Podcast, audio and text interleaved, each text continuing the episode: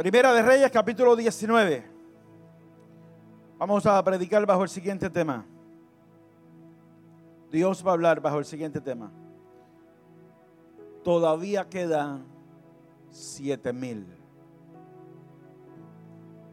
Todavía quedan siete mil. Primera de Reyes, capítulo 19, versos 13 al 15. Y cuando lo oyó Elías, cubrió su rostro con su manto y salió y se puso a la puerta de la cueva. Y he aquí vino a él una voz diciendo, ¿qué haces aquí, Elías? Él respondió, he sentido un vivo celo por Jehová, Dios de los ejércitos, porque los hijos de Israel han dejado tu pacto, han derribado tus altares y han matado a espada a tus profetas. Y solo yo he quedado y me buscan para quitarme la vida. Y le dijo Jehová, ve vuélvete por tu camino. Vamos al verso 18. Y yo haré que queden en Israel siete mil cuyas rodillas no se doblaron ante Baal y cuyas bocas no le besaron. Otra versión dice, porque yo me he reservado en Israel siete mil que no han doblado sus rodillas ante Baal y tampoco lo han besado. Mira al que está a tu lado y dile, todavía quedan siete mil. Todavía quedan siete mil. ¿Usted lo cree? La pregunta es, la pregunta es, la pregunta, esto es de aperitivo, de aperitivo. La pregunta es, ¿Tú eres parte de esos siete mil? ¿Tú eres parte de esos siete mil? Levante su mano al cielo. Levante su mano al cielo. Hay presencia de Dios en la casa. Levanta tu mano al cielo y siente al Espíritu Santo moverse dentro de ti. Gracias Señor por tu palabra. Tu palabra es vida, tu palabra es esperanza. Oh Dios del cielo, tu palabra nos declara la verdad. Tu palabra nos enseña el camino. Tu palabra nos sostiene, nos da vida, nos da esperanza. Nos regocijamos en ti. Nos regocijamos en tu palabra. Nos regocijamos en tu verdad. Claman los justos y Jehová los oye. Bendice a este pueblo. Los que tienen sus manos levantadas. Los que están al alcance de nuestra voz. Sea tu gracia, tu poder, tu Espíritu Santo moviéndose en medio nuestro. Toma el control de mi corazón. Toma el control de mis labios. Oh Espíritu Santo, que seas tú impartiendo esta palabra. Y que la misma sea poderosa en beneficio de mis hermanos. Tome asiento.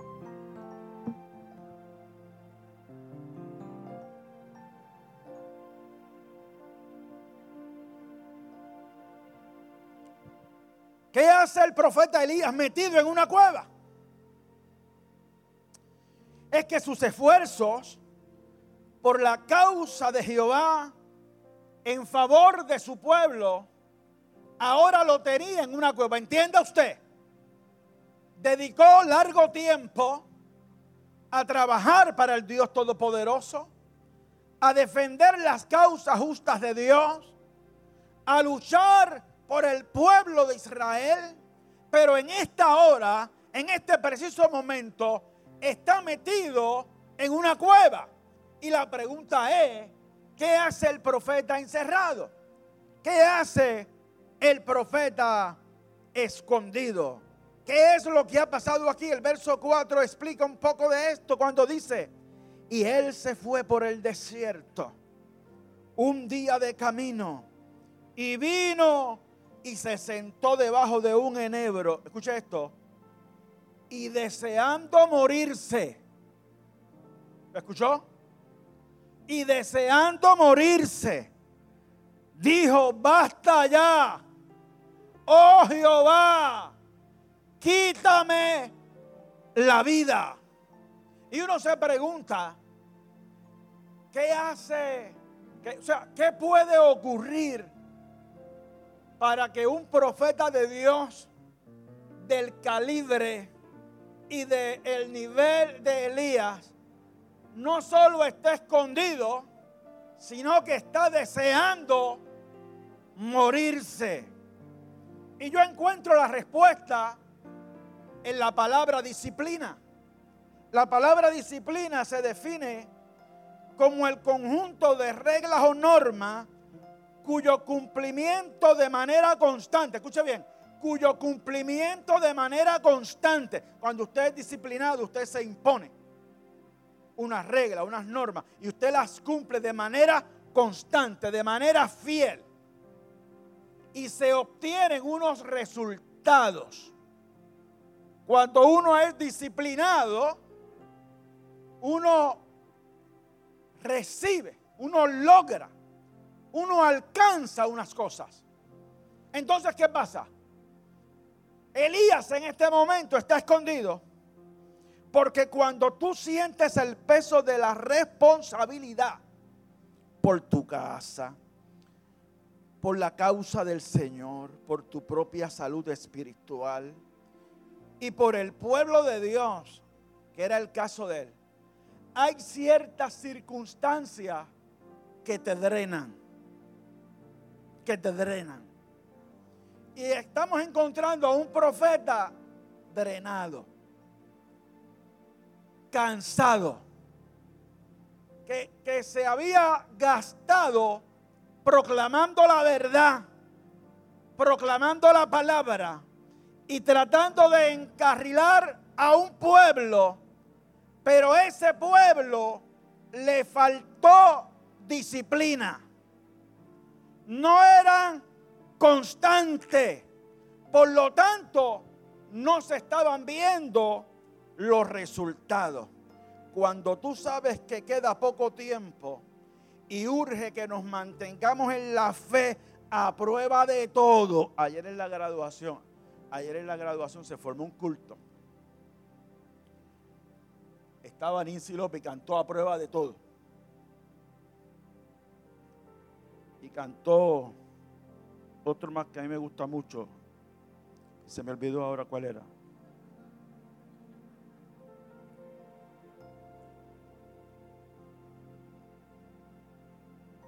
Pero ese himno a prueba de todo. A prueba de todo. A prueba de todo superando obstáculos y circunstancias. A prueba de todo, me he mantenido en el camino siendo fiel. Me he mantenido en el camino siendo fiel. Y ella cantaba y aquel lugar bajó como una nube, amado. Y estaban las togas y los birretes de lado a lado. Amado, porque ese problema de las graduaciones de pentecostales es un problema, es un problema porque los protocolos se van a ajuste. Pero cuando ella cantaba esa parte a prueba de todo y decía, me he mantenido en el camino siendo fiel, este que está aquí. Porque el momento que lo cantaba, amado, como que, como que tuve un video completo de mi vida. De todas las cosas que hemos tenido que superar. Pero yo bajaba, inclinaba la cabeza mientras había el alboroto y decía, Señor, Ebenezer hasta aquí tú me has ayudado y me he mantenido en el camino siendo fiel.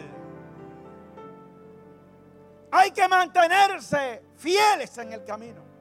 Hay que ser consistente. Y el mensaje de hoy en parte será una continuación del domingo pasado, amado. En el sentido, amado, que, queremos enfatizar en esa parte de la, de la disciplina del creyente, sin importar la circunstancia. Las circunstancias no pueden determinar cuál va a ser mi conducta delante del Todopoderoso. Por encima de la circunstancia, sigo adorando, sigo caminando y sigo siendo fiel. Pero Elías no alcanzaba eso con el pueblo. Y se sintió drenado. A Pablo le pasó más o menos lo mismo. Y, voy a leer unos versos donde él está aconsejando a Timoteo, que son un poco fuertes. Porque ustedes saben que Pablo, Pablo, amado, ¿usted ha leído a Pablo? A mí me encanta leerlo. Porque es que no comía cuento. No, no, no tenía filtro lo gris era gris, lo blanco es blanco y lo negro es negro.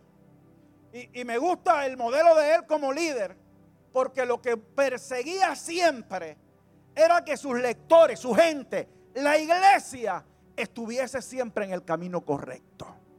Es lo que buscaba siempre. Y él le escribe a Timoteo, hablándole de una gente. Por nombre.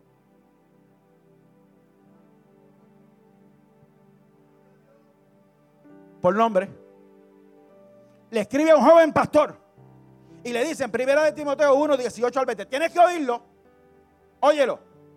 Este mandamiento, oh hijo Timoteo, te encargo para que conforme a las profecías que se hicieron antes en cuanto a ti, milites por ellas la buena milicia. Oiga el 19.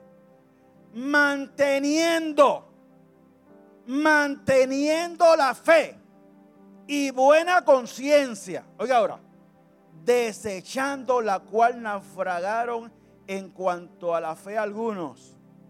Oiga esto, de los cuales son Himeneo y Alejandro, a quienes entregué a Satanás para que aprendan a no blasfemar. Estaban en el medio del pueblo dañando. Estaban en el medio del pueblo haciendo daño. Estaban comportándose mal. En la segunda carta vuelve y los menciona. Deja Alejandro afuera, pero mete a otro. Así que ya se estaba añadiendo uno. Mira, mire esto, mire esto. Mire esto. Segunda de Timoteo 2, 15 al 19. Escúchelo. Procura con diligencia presentarte a Dios aprobado. Está hablando Timoteo, tú, tú, sé diligente y procura ser aprobado delante de Dios. Le dice, como obrero que no tiene de qué avergonzarse, que usa bien la palabra de verdad. Oiga esto ahora, más evita profanas y vanas palabrerías, porque conducirán más y más a la impiedad. Oiga esto, y su palabra carcomerá. Y su palabra carcomerá como gangrena. De los cuales son Himeneo y Fileto. Que se desviaron de la verdad diciendo que la resurrección ya se efectuó y trastornan y trastornan la fe de algunos. ¿Qué está velando Pablo? Está velando por el rebaño. Está velando por el pueblo. Está descargando su responsabilidad pastoral, amando a la gente, velando lo más importante que es la salvación del alma. Y señala a esta gente porque se desviaron de la verdad y están trastornando a algunos. ¿Me está siguiendo? Trastornan a algunos. Están cambiando la doctrina y hay algunos que los están escuchando. Están sacando a algunos del camino. Amados, hay un camino en que nos puso Dios. Vamos caminando a Canaán. Vamos caminando al cielo. Hemos sido libres por la sangre de Jesucristo. Somos sanos por la sangre de Jesucristo. Estamos caminando en nueva vida. Pero Ibeneo y Fileto y Alejandro trastornan la fe de algunos y los sacan del camino. Los empujan, los sacan. Y Pablo está tratando de evitarlo como lo estaba haciendo Elías muchos años antes. Estaba llevando la palabra tal cual es. Y le decía a Timoteo, vela por el rebaño, primero preséntate tú aprobado. Y cuidado con estos tres. Cuidado con estos tres. Mira las barbaridades que están hablando. Para los que no saben, la diosa Amita salió de esta iglesia. Para los que no conocían la historia, la diosa Amita salió de esta iglesia. Y se llevó como once hermanos. Entre ellos Aarón, que era un jovencito en aquel entonces y se lo llevó con una falsa doctrina, diciendo que el Espíritu Santo se movía solo a través de ella, y luego que ella era el Espíritu Santo. Y se llevó once, porque hubo un pastor aquí que le hizo frente, que se llamaba José Martínez, y le dijo con este chatito no, aquí con la mentira no. ¿Ves? Y doy gloria a Dios por la vida de ese pastor porque lo vio a tiempo. Y aquí está la iglesia de Dios Pentecostal de Arecibo Pueblo todavía predicando la verdad. Cuidado con los que te sacan del camino, con los que te quieren sacar del camino. Y ahora hablo de la iglesia a nivel general. Siempre han estado los falsos profetas.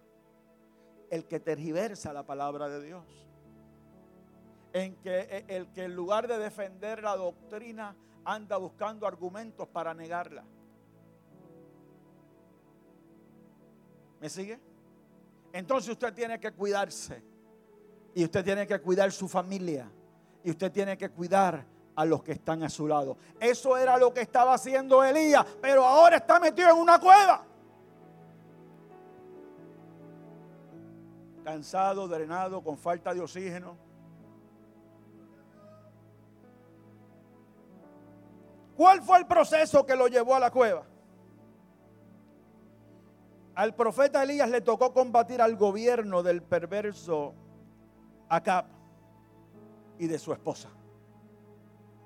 Le tocó combatir a un gobierno. Porque los profetas de Dios a veces tienen que combatir gobiernos. Entiéndalo ya. La consecuencia de los hechos de este rey fue una sequía. Que el profeta Elías, el hombre de Dios, dijo, aquí no llueve más hasta que yo lo diga.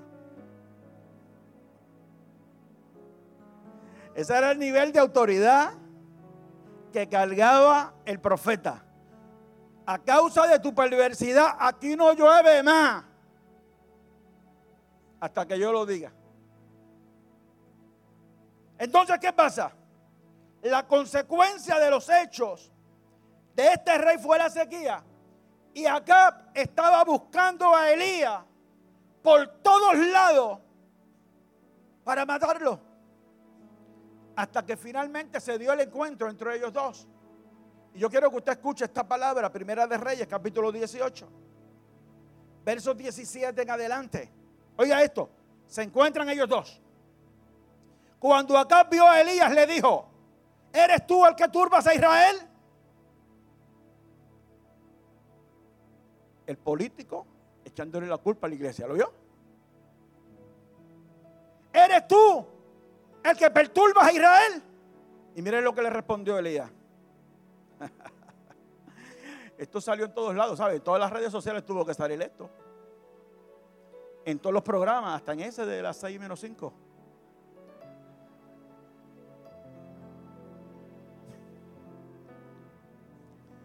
¿Cuánto puede levantar su mano y adorarle? Esto salió, ese encuentro, pusieron el video. Acá le dice al profeta, eres tú el que perturba a Israel. Me encanta la respuesta de Elías. Oiga, oiga, oiga, oiga. oiga. Elías le respondió, yo no he turbado a Israel, sino tú.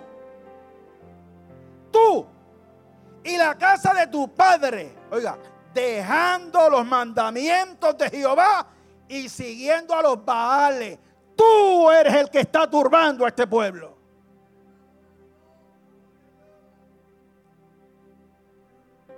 Me encanta el pasaje. Ese va para la el miércoles. Obligado. Eres tú. No, no, no, no soy yo. No es la iglesia predicando la verdad la que perturba al pueblo. No es la iglesia predicando la verdad la que está haciendo daño. No es la iglesia predicando valores y vida espiritual la que hace daño. Son los gobiernos que han dejado los mandamientos de Jehová para servir a los Baales. Se supone que ese aplauso fuera más fuerte.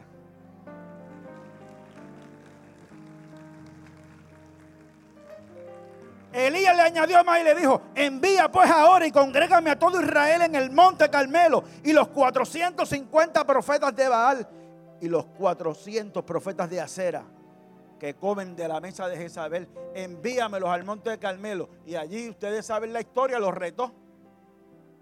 Vamos a ver, el Dios que sume fuego del cielo. Ese es el Dios de Israel. Y usted sabe la historia. Aquellos 450 danzaron, brincaron, saltaron, pasaron las horas, se cortaban, pidiéndole a Baal que bajara fuego del cielo, pero los dioses falsos, falsos no escuchan, no te pueden escuchar, no te pueden bendecir, no tienen fuego para enviar, no tienen lluvia para enviar, no tienen aire para bendecirte.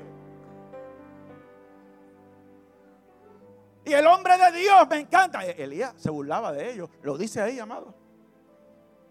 Griten más duro. A lo mejor está durmiendo y no los escucha. Elías se lo estaba gozando. La estaba pasando chilling. Y cuando le llegó el turno, dijo: pongan el altar ahí. Enjamen agua. Enjamen de nuevo. Enjamen de nuevo. Vamos ahí, Dice que el agua chojeaba por todos lados. Y el hombre de Dios levantó sus manos al cielo.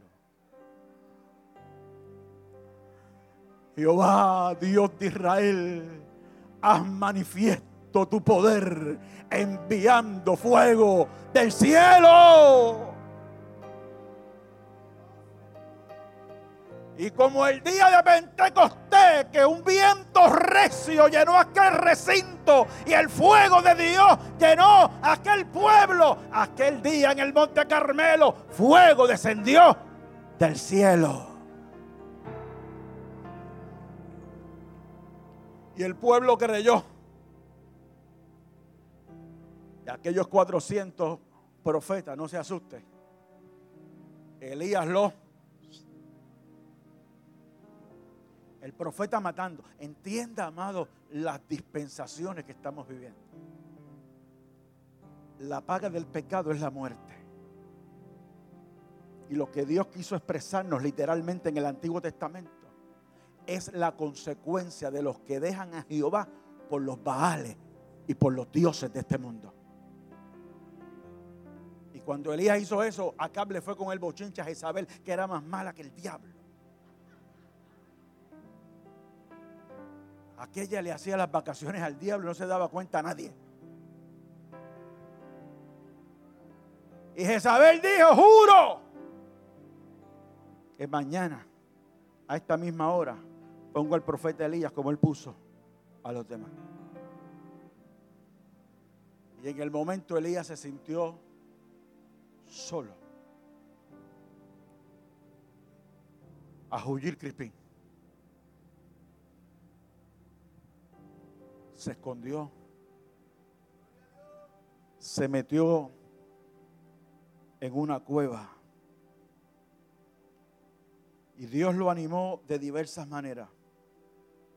Primero lo encontró, lo alimentó, recobró fuerza y le dijo, largo camino te resta. Recobró fuerzas, caminó 40 días y 40 noches hasta el monte de Dios, pero allí se metió en otra cueva.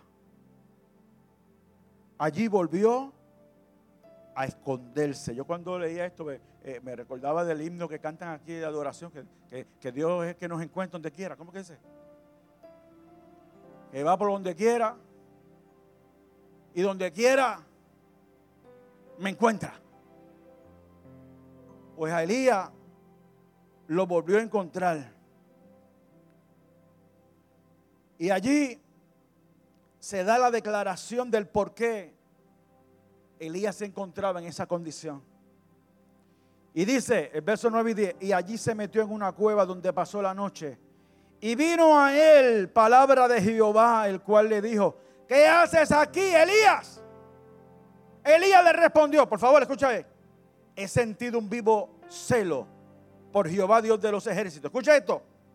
Escucha por qué está oyendo y por qué está en la cueva. La razón real por la que estaba drenado. Escúchela. Dice, porque los hijos de Israel han dejado tu pacto, han derribado tus altares y han matado a espada a tus profetas.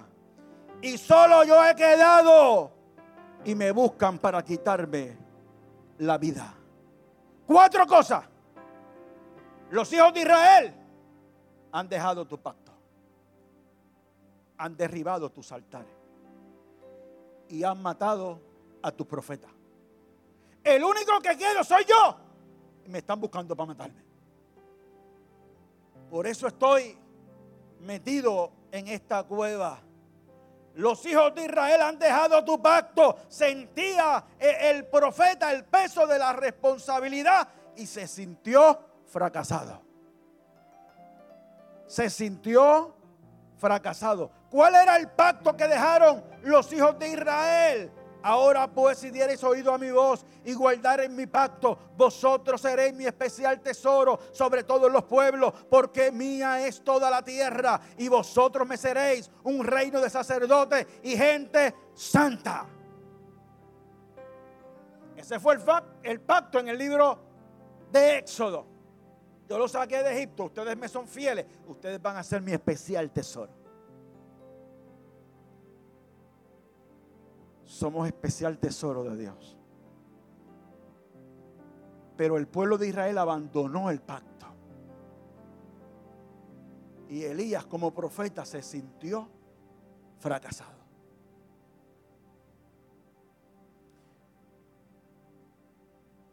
Han derribado tus altares. En el altar se presentan las ofrendas y los sacrificios.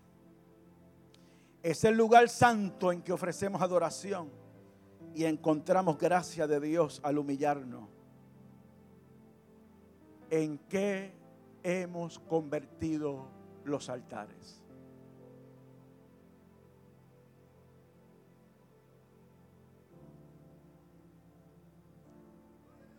Permítame dañar la cosa. ¿En qué hemos convertido los altares? Aquí va la defensa. Ya el altar no es ese de los sacrificios del Antiguo Testamento.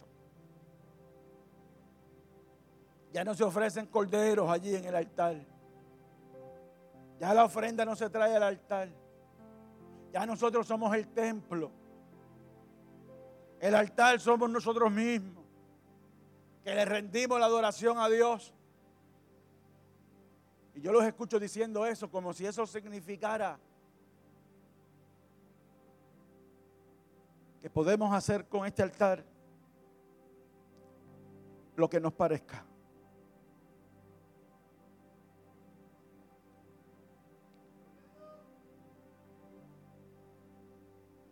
Me resisto a aceptar esa teología. Porque en este altar no se ofrecen sacrificios. En este altar se adora al que se ofreció a sí mismo como sacrificio perfecto.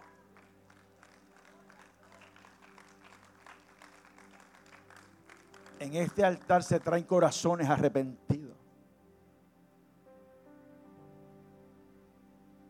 Desde este altar se adora al Todopoderoso. Y no podemos derribarlo. No son cualquier cosa. Un día me invitaron a una iglesia por allá en otro sitio que no voy a decir dónde. Y llegué temprano a predicar. Y cuando llego dije, ¿será aquí? No se veía casi nadie. Cuando entro hay un grupo en el altar. Con una caja de pizza abierta.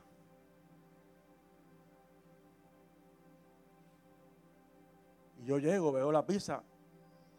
Dije, definitivamente no es aquí. Así que pregunté, mira, yo vengo, estoy buscando iglesia, vengo por un culto. Ah, pastor, ¿usted es Ángel Andel? Sí, yo soy Ángel Andel. Ah, venga, ya mismo empezamos.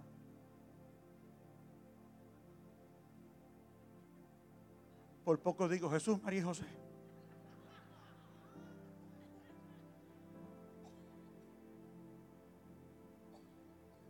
Ya mismo empezamos.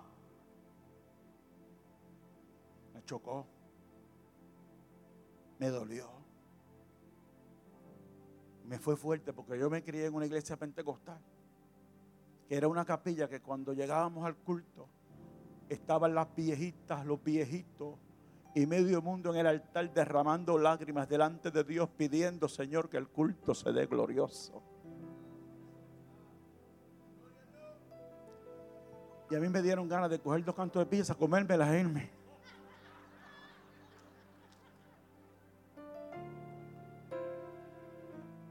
Pero tuve que predicar. ¿Por qué te traigo esta experiencia, amado? Porque hoy, bajo la gracia, yo sigo respetando el altar de Dios. Yo sigo respetando el templo de Dios. Yo sigo, sigo respetando el santuario del Señor. Y ese altar lo vamos a poner bonito. Y se lo vamos a dedicar al Dios Todopoderoso. Dejan que usted vea algo que yo estoy, tengo por ahí. Deja que usted vea y lo vamos a dedicar al Señor.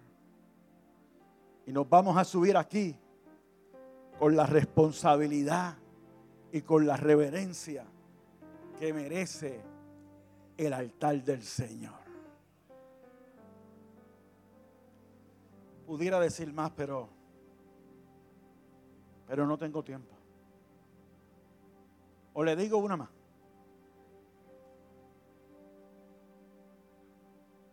El otro día me envían un video por YouTube. Si esta duele, me perdonan.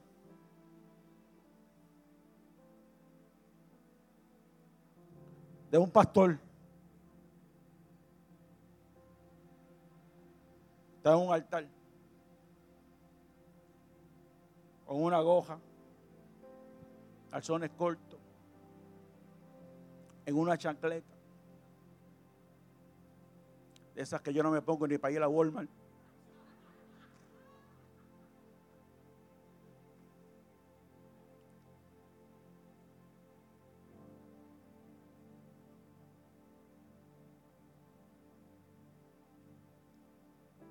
Si lo invitan al tribunal, tiene que seguir las reglas.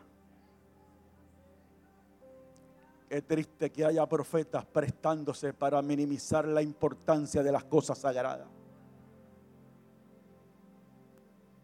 Qué triste. Da dolor. Ahí estaba con su teología. La teología de reguero. Del cada cual haga como le parezca. Del todo se puede. Amado, en el Antiguo Testamento que muchos quieren esconder, es donde Dios revela su carácter santo. Y la Biblia dice que Él es el mismo ayer y hoy y por todos los siglos. Y yo quisiera que usted lea las especificaciones que Él da de la vestidura sacerdotal.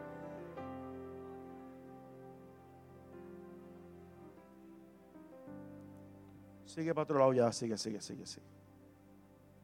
Hoy intenta con fuerza derribar el sagrado altar de la familia y la iglesia. Y Meneo y Fileto se siguen prestando a barbaridades impensables.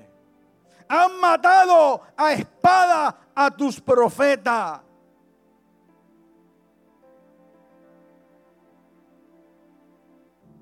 Juan el Bautista lo metieron preso, ¿se acuerda? A Juan el Bautista lo decapitaron. ¿Cuántos se acuerdan de eso? ¿Sabe por qué mataron al profeta de Dios? ¿Sabe por qué lo metieron preso? Porque le decía al gobernante, Herodes, no te es lícito estar con la mujer de tu hermano. Y Herodes salía del Capitolio y llegaba a la fortaleza y en los portones estaba Juan comiendo langosta, esperándolo. Y cuando Herodes llegaba al portón se encontraba Juan y Juan volvía, Herodes, no te es lícito estar con la mujer de tu hermano. Y Herodes decía, ya este me está molestando. Y se iba para otro lado. Y después Herodes al otro día tenía una conferencia de prensa frente al departamento de la vivienda. Y allí llegaba Juan. Herodes, no te es lícito estar con la mujer de tu hermano. Y Herodía, la adúltera, dijo, meterlo preso. Y lo metieron preso. Porque a los hombres de Dios no los aplauden mucho. A los verdaderos hombres y mujeres de Dios no los aplauden mucho. A los verdaderos hombres y mujeres de Dios el mundo no los aplaude. El mundo los persigue. Lo metieron preso. Después usted sabe el cuento del quinceañero que hubo, la fiesta, qué sé yo. Lo decapitaron. Lo decapitaron por hablar la verdad. Tu pueblo ha abandonado tu pacto. Han derribado tus altares. Y han matado a tus profetas. Jesús cuando vio a Jerusalén, aquellos montes, dijo Jerusalén, Jerusalén. Que apedreas y matas a los que te son enviados. ¿Cuántas veces quise juntar a tus hijos? como la gallina junta a sus polluelos. Matan a los profetas de Dios. Aquí todavía no nos matan, pero nos ignoran, nos menosprecian y nos persiguen. El sábado anterior fuimos a Fortaleza a decir no te es lícito estar con la mujer de tu hermano. Y lo primero que hicieron fue cejarnos el viejo San Juan para que la gente no entrara. Llenaron todo aquello de zafacones. Cerraron una de las entradas para que la gente no llegara. Y lo segundo, cuando nos atendieron, nos atendieron en un cuartucho fuera de la fortaleza, un funcionario como de cuarto o quinto nivel.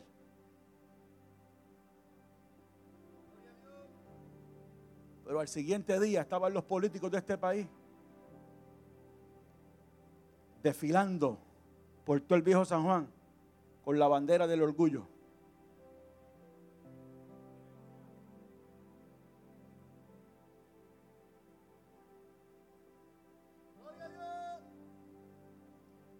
Por Herodes, yo no voto más. Ni por Herodías tampoco no voy a votar por ello. Me voy a centrar en seguir anunciando que Cristo salva, sana, bautiza y viene pronto. Que la palabra de Dios es la verdad y que el único camino a la vida es Jesucristo. Y voy a seguir diciendo que Jesucristo sigue siendo el Señor de Puerto Rico. Dale un aplauso al Todopoderoso.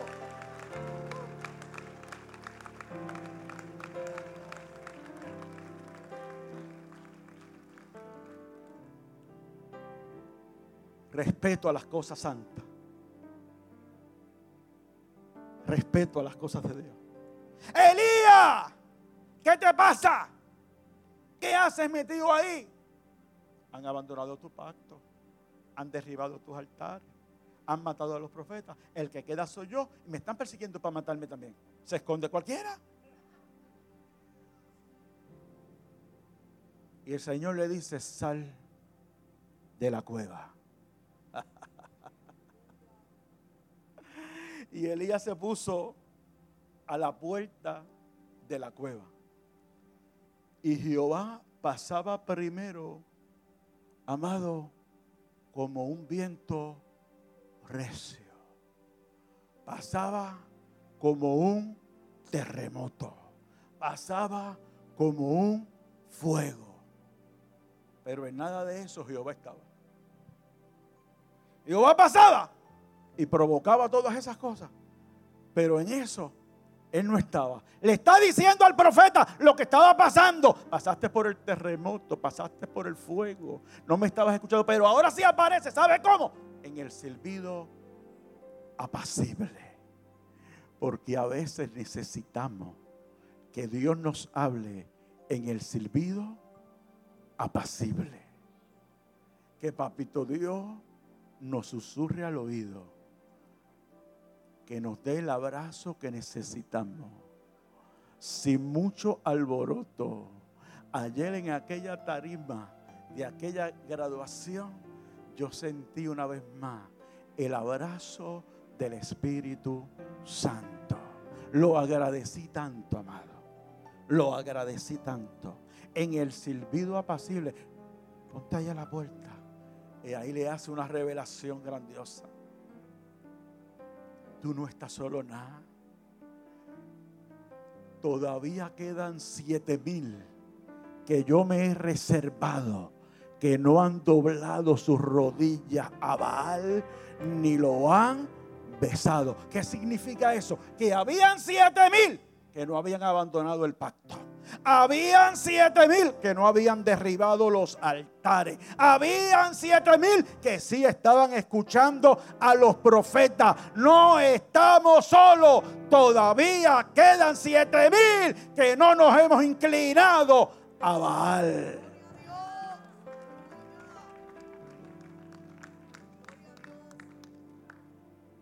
Tú eres una. ¿Y tú? Hace falta gente que nos mantengamos. Que sigamos creyendo. No importa lo que veamos. No importa el terremoto. No importa el fuego. No importa Isabel. No importa Herodías. No importa. Hace falta gente que nos mantengamos. Porque el que persevere hasta el fin, ese será salvo. Persevera, sigue, sigue. Dios lo que le está diciendo a Elías, vuélvete a tu camino. Me he reservado siete mil. No estás solo. Continúa. Sigue, sigue, sigue. No te drenes. No te canses. Todavía hay siete mil que valora la familia. Todavía hay siete mil que valoran el altar de la familia. No importa lo que el mundo diga, todavía hay siete mil que atesoramos la palabra de Dios. Que decimos que la Biblia es la palabra de Dios. Todavía hay siete mil que estamos diciendo, sí, ven Señor Jesús. Todavía siete mil que estamos esperando a Cristo. Pero aquí hay una diferencia y termino. Hay siete mil. Pero los que han abandonado el pacto son muchos más. Los que han derribado los altares son muchos más. Los que han matado a los profetas son muchos más. ¿Sabes por qué? Porque muchos son los llamados y poco los escogidos. Procura que cuando el Señor venga, tú estés dentro. Viene un diluvio, decía Noé. Viene un diluvio, decía Noé. Viene un diluvio, decía Noé. Entren al arca, gritaba Noé. Pero la gente seguía su rutina hasta que vino el diluvio, dice la Biblia, y se los llevó a todos. Que haya siete mil, que nos metamos al arca, porque hoy el arca es Jesucristo. Todavía quedan siete mil. Si tú eres parte de ellos, ponte de pie.